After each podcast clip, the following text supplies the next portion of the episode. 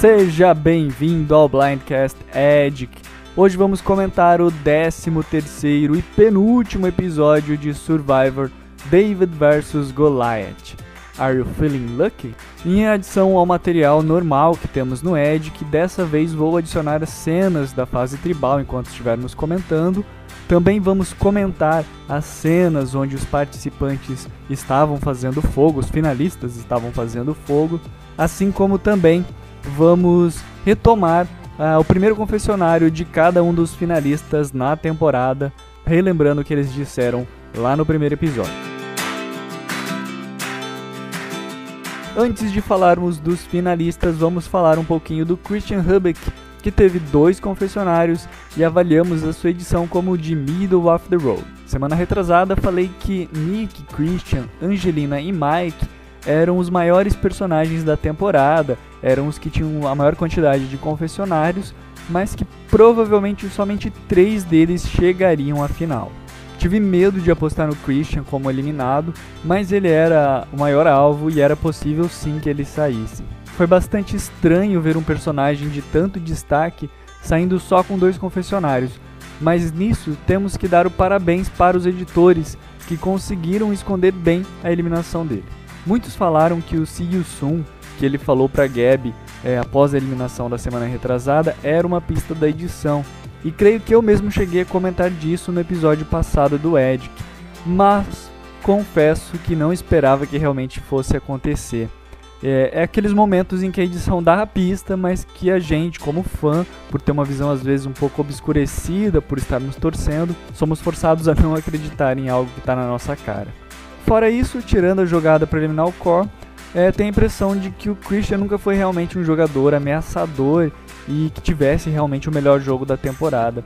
Mas a edição sempre valorizou a sua participação e por isso sempre mantive ele como um dos candidatos dessa temporada. Agora com ele fora, as coisas ficam mais interessantes, pois se ele era um dos personagens que os editores estavam usando como distração, quem sobra com chances de ganhar semana que vem? Vamos então falar um pouquinho dos finalistas. Começando pela cara. Ela teve quatro confessionários e uma edição de Middle of the Road.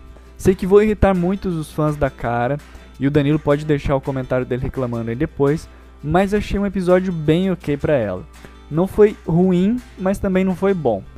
Pensando que esse era o último episódio antes da final, era de se esperar que os editores quisessem fazer ela um pouquinho mais conhecida dos casuais, dar um pouquinho mais de destaque para ela, mas no entanto, mais uma vez, ela não teve uma história própria e não teve um destaque realmente no episódio. É, ela chegou a comentar sobre as coisas que estavam acontecendo, comentando sobre o plano de eliminar o Nick, de como era bom, mas sempre foi algo genérico. Algo como, se ele for, realmente vai impulsionar meu jogo para o próximo nível. Mas nunca vimos o porquê dessa eliminação impulsionar o seu jogo, ou uma fala dela sobre as pessoas com quem ela estava trabalhando. Afinal, por que, que era tão importante para ela que o Nick saísse? Isso nunca ficou claro durante o episódio. Mesmo assim, se era importante para ela que o Nick saísse, por que, que no final das contas ela se juntou com o próprio Nick para eliminar o Christian? Inicialmente foi bacana voltarmos a ver a ligação da cara com Dave, mas não vermos uma construção ao longo da temporada que justificasse essa ligação. E o fato dela ter mudado 5 ou 6 vezes de voto durante o episódio, sem poder explicar o que ela estava pensando, foi algo um pouco preocupante para sua edição. Vocês podem argumentar que ela estava jogando o famoso jogo desde que não seja eu, tudo bem, e realmente parece que ela tem feito esse jogo mas sem ter aliança, sem ter um arco que justifique esse tipo de jogo, acho complicado apontar ela como vencedora. No entanto, creio que eliminar o Christian e chegarmos apenas com dois Davids no episódio final possam sim fazer dela a Goliath com mais probabilidade de vencer essa temporada. Minha aposta é que se ela for para o conselho tribal final ao lado do Mike da Angelina, ou até mesmo da Ellison, ela leva o título para casa. Como eu tinha comentado, vamos retomar os primeiros confessionários. O primeiro confessionário dela foi esse.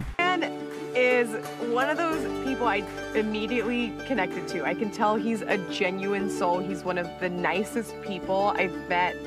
He's hilarious and in my life you know, I was an NFL cheerleader. I'm a real estate agent now, so it's it's part of me to be kind of charming and it's clear that he's drawn to me, which of course makes it impossible for me not to be drawn to him too. E sim, esse confessionário me lembra o primeiro confessionário da Michelle, onde ambas falaram do seu vínculo estabelecido com alguém. No caso da Michelle, era da Aliança das Mulheres. O da Cara foi sobre o Dan. Ponto positivo é que ela fala do seu trabalho e de como ser charmosa é importante. Embora o Dan possa ser só um voto para ela na final, o confessionário da Cara é muito focado em alianças, o que é positivo, mas é negativo por ser só num participante. Ou seja, não é um confessionário que me parece de todo ruim. Ela pode falar da profissão dela, pode falar da aliança, pode falar de um participante que vai estar no júri, mas não me pareceu um confessionário realmente de vencedor, de alguém com real presença na temporada. Não foi ruim, mas também não foi maravilhoso. Foi ok, foi bom. Seguindo, temos Angelina Kelly, que teve três confessionários e avaliamos ela como over the top negativo. E a avaliação negativa que nós fizemos dela nesse episódio foi porque a maior parte do seu conteúdo foi sobre estar pedindo para ele na recompensa e depois, como a gente até comentou no Blindcast Live, o famoso arroz da vingança, né? Algo que é meio contraditório até com a narrativa que ela tem construído para prover para a tribo, dela ter esse papel importante com os demais personagens participantes, que acaba não sendo positivo para ela. Sim, ela pode chegar a vencer se ela tiver um conselho final com o Mike, com a Ellison, e ela conseguir usar argumentos convincentes, mas acho que ela tem menos chances que o Mike, por exemplo, e creio que essa seja a única combinação que ela possa ter alguma chance de vencer, mas não descarto completamente a possibilidade dela ganhar. Então vamos analisar o confessionário dela. I've had a fairy tale life. I Stanford University. I got my MBA from Yale. There's so much about who I am that puts me at such an advantageous position, and I am going to be a force to be reckoned with out here. E é um primeiro confessionário icônico para uma personagem memorável. Ela fala sobre como a sua vida é um conto de fadas e de como ela é uma força que deve ser reconhecida. É, agora nós vamos acabar descobrindo se esse confessionário dela era verdade, se a história dela vai terminar como de um conto de fadas, com um final feliz, ou não. E analisando a edição dela é complicado dizer se vai ter um final feliz ou não, até mesmo porque ela foi colocada muitas vezes como a vilã da temporada. Mas uma coisa que a gente não pode negar é que ela é sim de fato uma força a ser reconhecida, e que esse confessionário era sim um sinal de que ela poderia chegar ao menos à final. Novamente, ser vencedora muito complicado, mas é possível.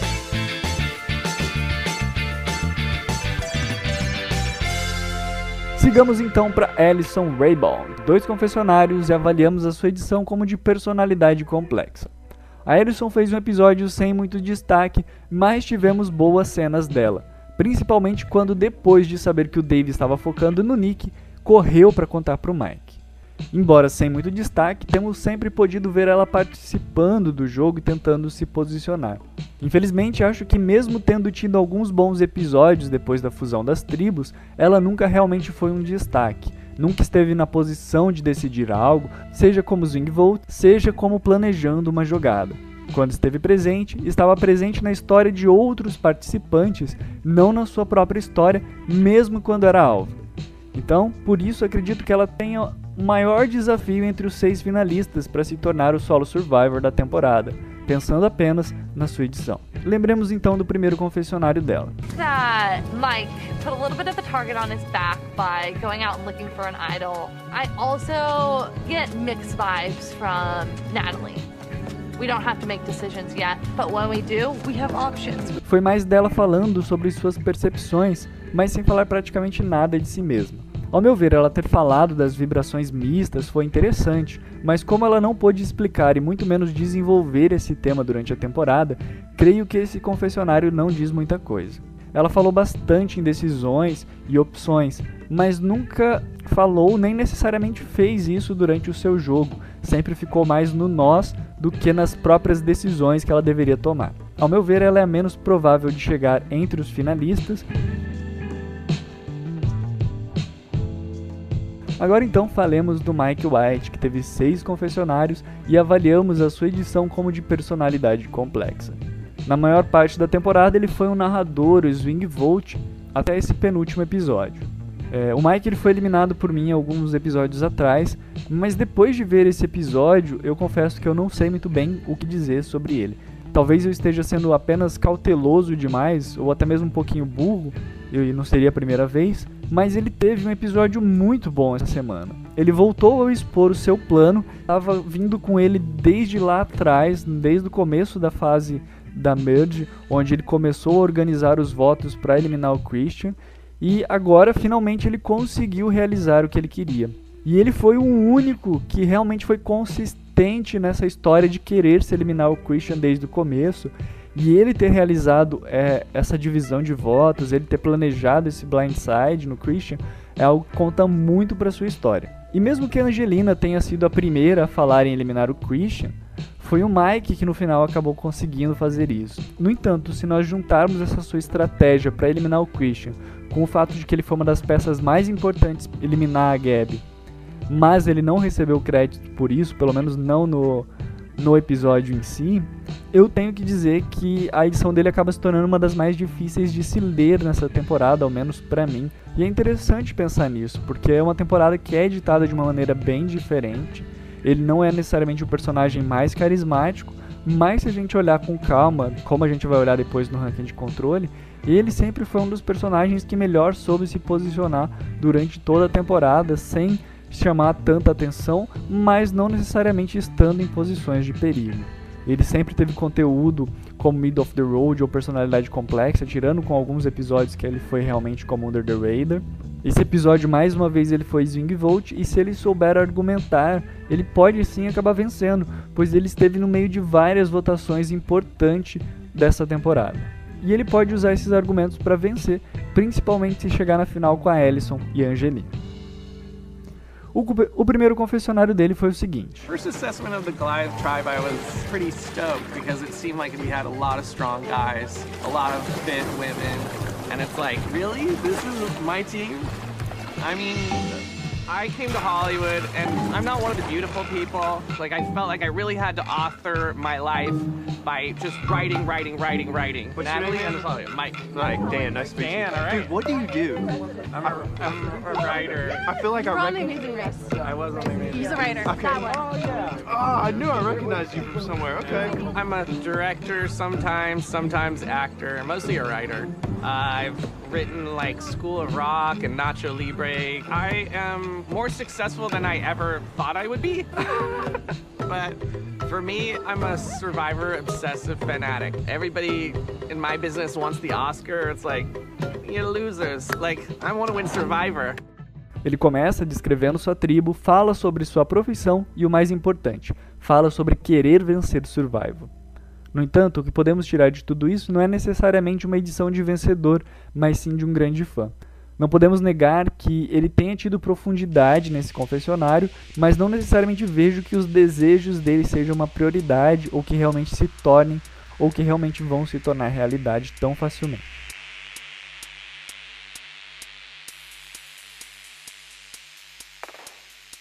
Falemos então agora do Nick Wilson, que teve três confessionários, um grande alvo nesse episódio e avaliamos a sua edição como de personalidade complexa. Sim, eu achei que esse episódio do Nick foi relativamente ruim, mas como eu ressaltei no Blindcast Live, a edição dele permaneceu melhor do que a dos outros participantes essa semana. Sim, é ruim você usar um ídolo quando não precisa, mas se nós pararmos para pensar com calma, ele realmente foi o alvo durante a maior parte do episódio e não me espantaria se a edição estivesse tentando mostrar para nós que ele realmente poderia ser um alvo e que ele fez o certo de usar esse ídolo. Então, é, ao meu ver, foi uma forma da edição proteger e argumentar a favor do Nick nesse episódio. Claro, no final das contas, mesmo tendo exagerado com toda a questão do seu ídolo falso, de esperar para ver a reação de todos, a edição deu motivo para ele usar o ídolo. Então, mesmo que de forma exagerada, foram justificadas as ações do Nick. O que nós podemos ponderar sobre a edição é que o Christian era a maior e principal distração da temporada. Se nós pensarmos que o Christian era a principal distração da temporada, faz muito sentido que o possível vencedor comece a ter um maior destaque justamente no episódio em que essa distração vai embora. Hoje, de repente, o Nick começou a ter um monte de confessionários de participantes falando de como ele era perigoso, de como ele poderia ganhar, de como ele era o principal alvo, mesmo sem nem receber um voto. Creio que isso aconteceu porque a sua distração estava indo para casa. O Dave também explodiu nos dois últimos episódios, mas ao meu ver, muito mais como uma nova distração, um novo obstáculo para o Nick agora nessa fase pós-Christian. E um ponto positivo analisando os episódios anteriores é de que nós tínhamos visto o Nick falando que queria deixar para eliminar o Christian no F8 ou no F7 e foi justamente isso que o Nick fez. Ele prometeu que ia eliminar o Christian no F8 ou no F7 e ele cumpriu. Agora então, primeiro confessionário dele. I grew up poor in southeastern Kentucky. You know, we had food stamps, so I always took the schooling as like my way to get out. And now I'm the public defender in my county. I had two dreams to be a lawyer and be on Survivor. And here I am with both of those. Eu não me lembrava tão bem desse confessionário, é, mas olhando com calma, o Nick teve sim um ótimo primeiro confessionário. Ele pôde falar da sua infância, pôde falar da sua profissão e das suas dificuldades pessoais. Também fala dos seus sonhos e de como tem realizado esses sonhos. Assim como Mike, o confessionário dele pode ser entendido muito mais como uma declaração de um grande fã do que necessariamente como um confessionário de um vencedor. Então nós não podemos descartar que se o Nick tiver no último conselho tribal, ele pode sim ser o vencedor, porque ele tem edição para isso. Por fim, o Over the Top Rickenbacker. Ele teve nove confessionários e avaliamos a sua participação como de personalidade complexa. Pela primeira vez, ele foi o participante com mais confessionários do episódio, mas no entanto, a maior parte desses confessionários vem justamente com essa sua narrativa em torno dos ídolos e das vantagens. O que acaba sendo meio ruim se nós pensarmos que, de uma maneira geral, ele não é um personagem consistente, que não está presente desde o começo da temporada. E até mesmo teve uns episódios Under the Radar, até mesmo que algumas pessoas classificaram como invisível. Se nós retomarmos o seu primeiro confessionário, nós vamos ver que a coisa fica mais feia ainda. I got!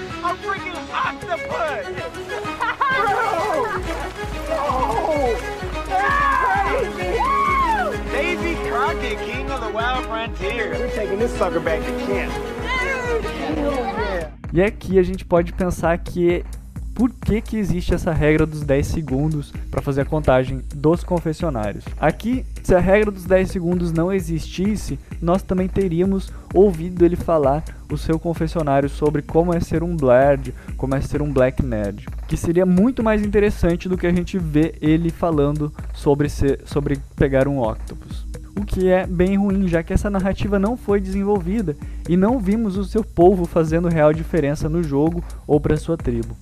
Mesmo que levemos em consideração o segundo confessionário, creio que caímos nas mesmas questões do Mike e do Nick, onde ele é visto muito mais como fã do que potencial vencedor. Por ser um David, acho que ele tem um caminho complicado para chegar no conselho tribal final. Afinal, são quatro Goliaths contra dois Davids, e o mesmo também se aplica ao Nick. No entanto, a sua história com os ídolos pode ser justamente como ele chegue na final, ou conquistando imunidade, ou achando mais algum ídolo para chegar no F4.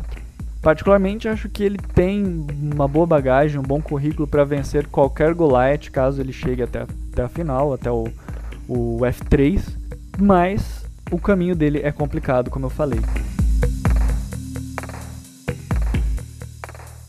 Vendo os primeiros confessionários de cada um, podemos afirmar que todos tinham confessionários bons e com qualidades para serem vencedores, com exceção talvez da Ellison.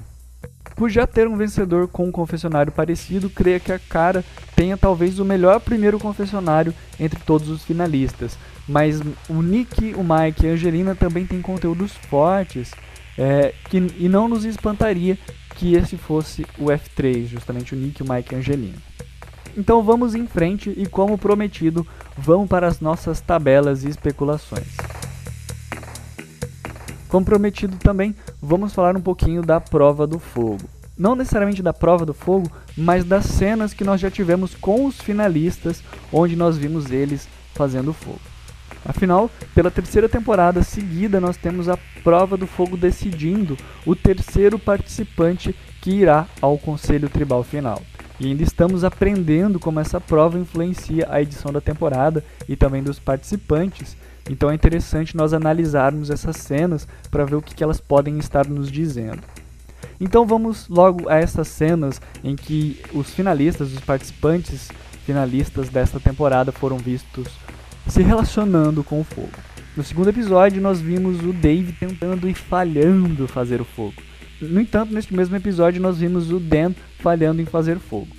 Como a narrativa desse episódio foi muito grande em torno da, da dificuldade das duas tribos, tanto que depois o Jeff inclusive foi lá dar um flint para cada um, para cada uma das tribos, não sei se nós podemos realmente colocar essa cena como um sinal negativo da edição do David, de como ele poderia é, realmente chegar até a prova do fogo e falhar. Talvez seja algo só circunstancial mesmo para aquele momento.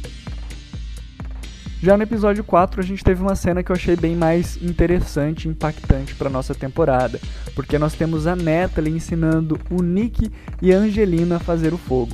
E é interessante que quem parece estar recebendo as instruções é a Angelina, mas quem realmente alimenta o fogo, tanto que a Angelina depois fala é o seu fogo, continue alimentando ele, é o Nick.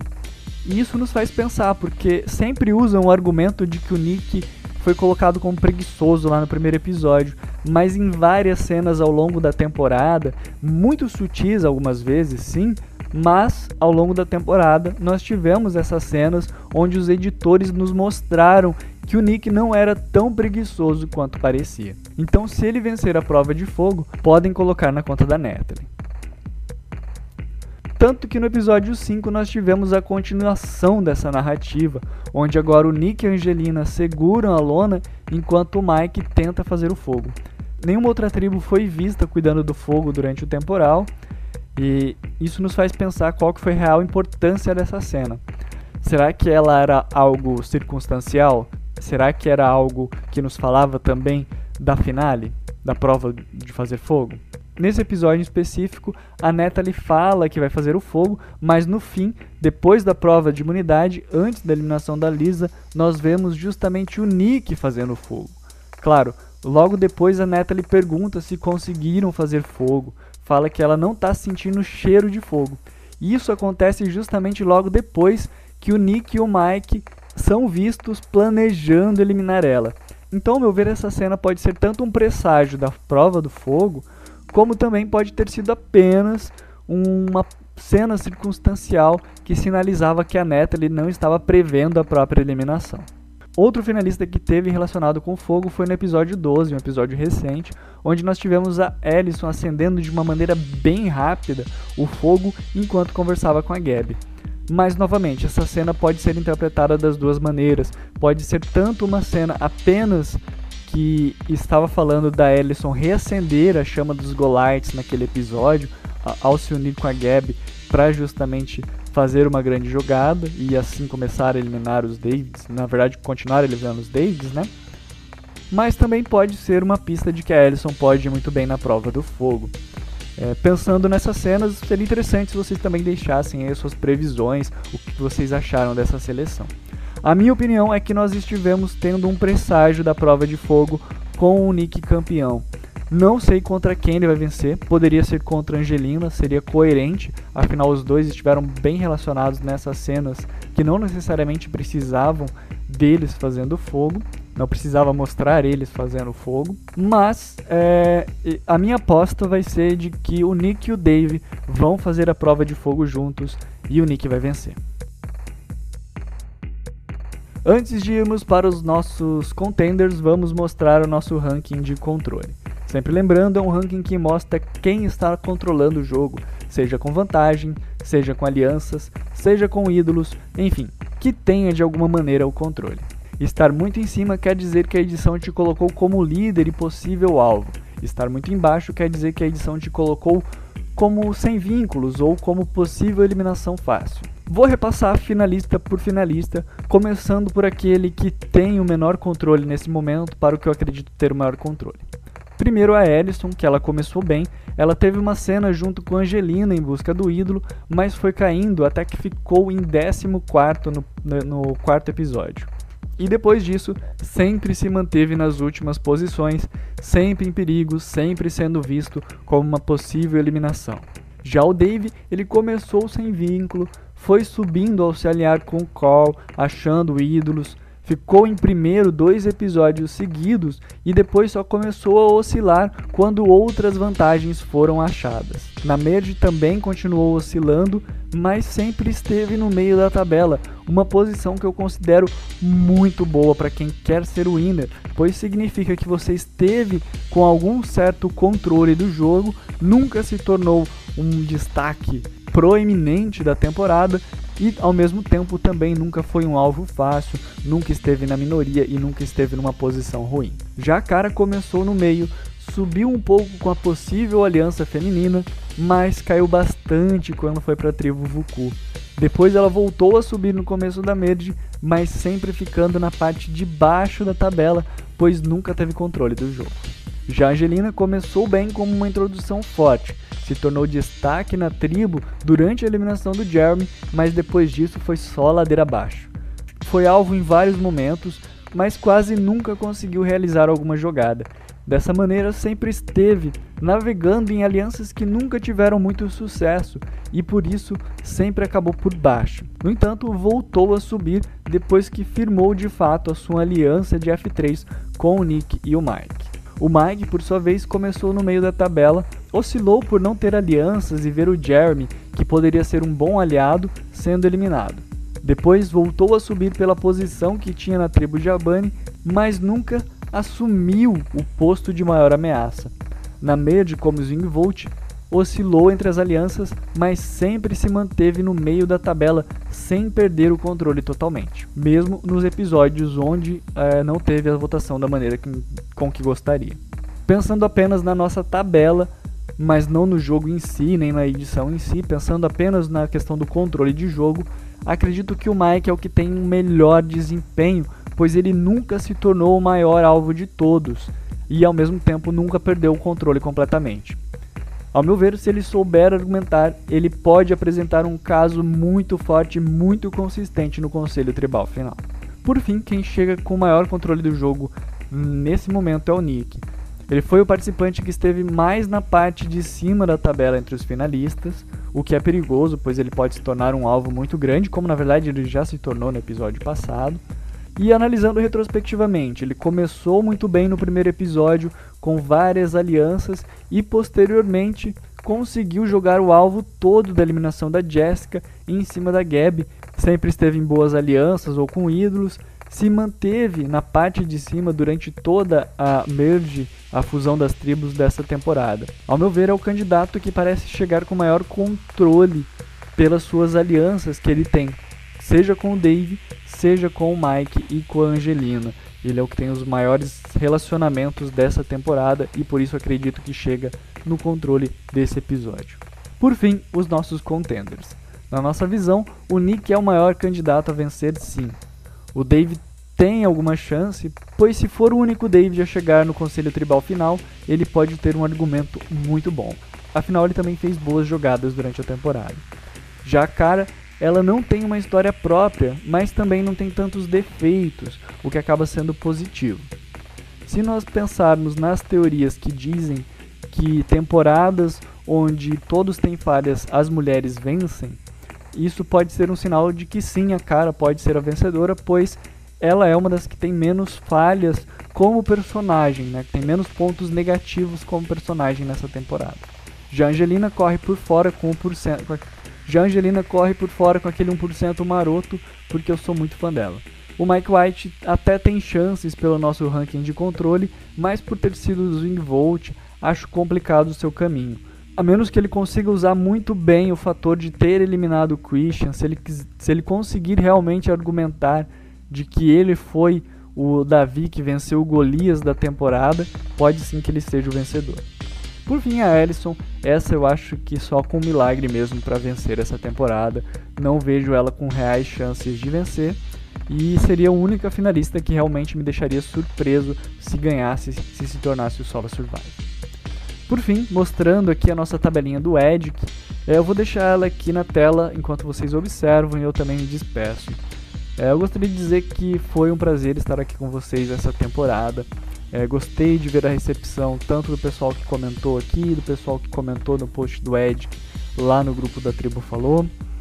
E bem, é, foi realmente mais difícil do que eu imaginava. É, no entanto, foi bem bacana, foi bem divertido, aprendi muita coisa, errei, errei muito, acertei algumas coisas e tentei até de alguma certa maneira ser imparcial, pensar na edição, pensar em todas as possibilidades mas a gente sabe que ser 100% imparcial é difícil.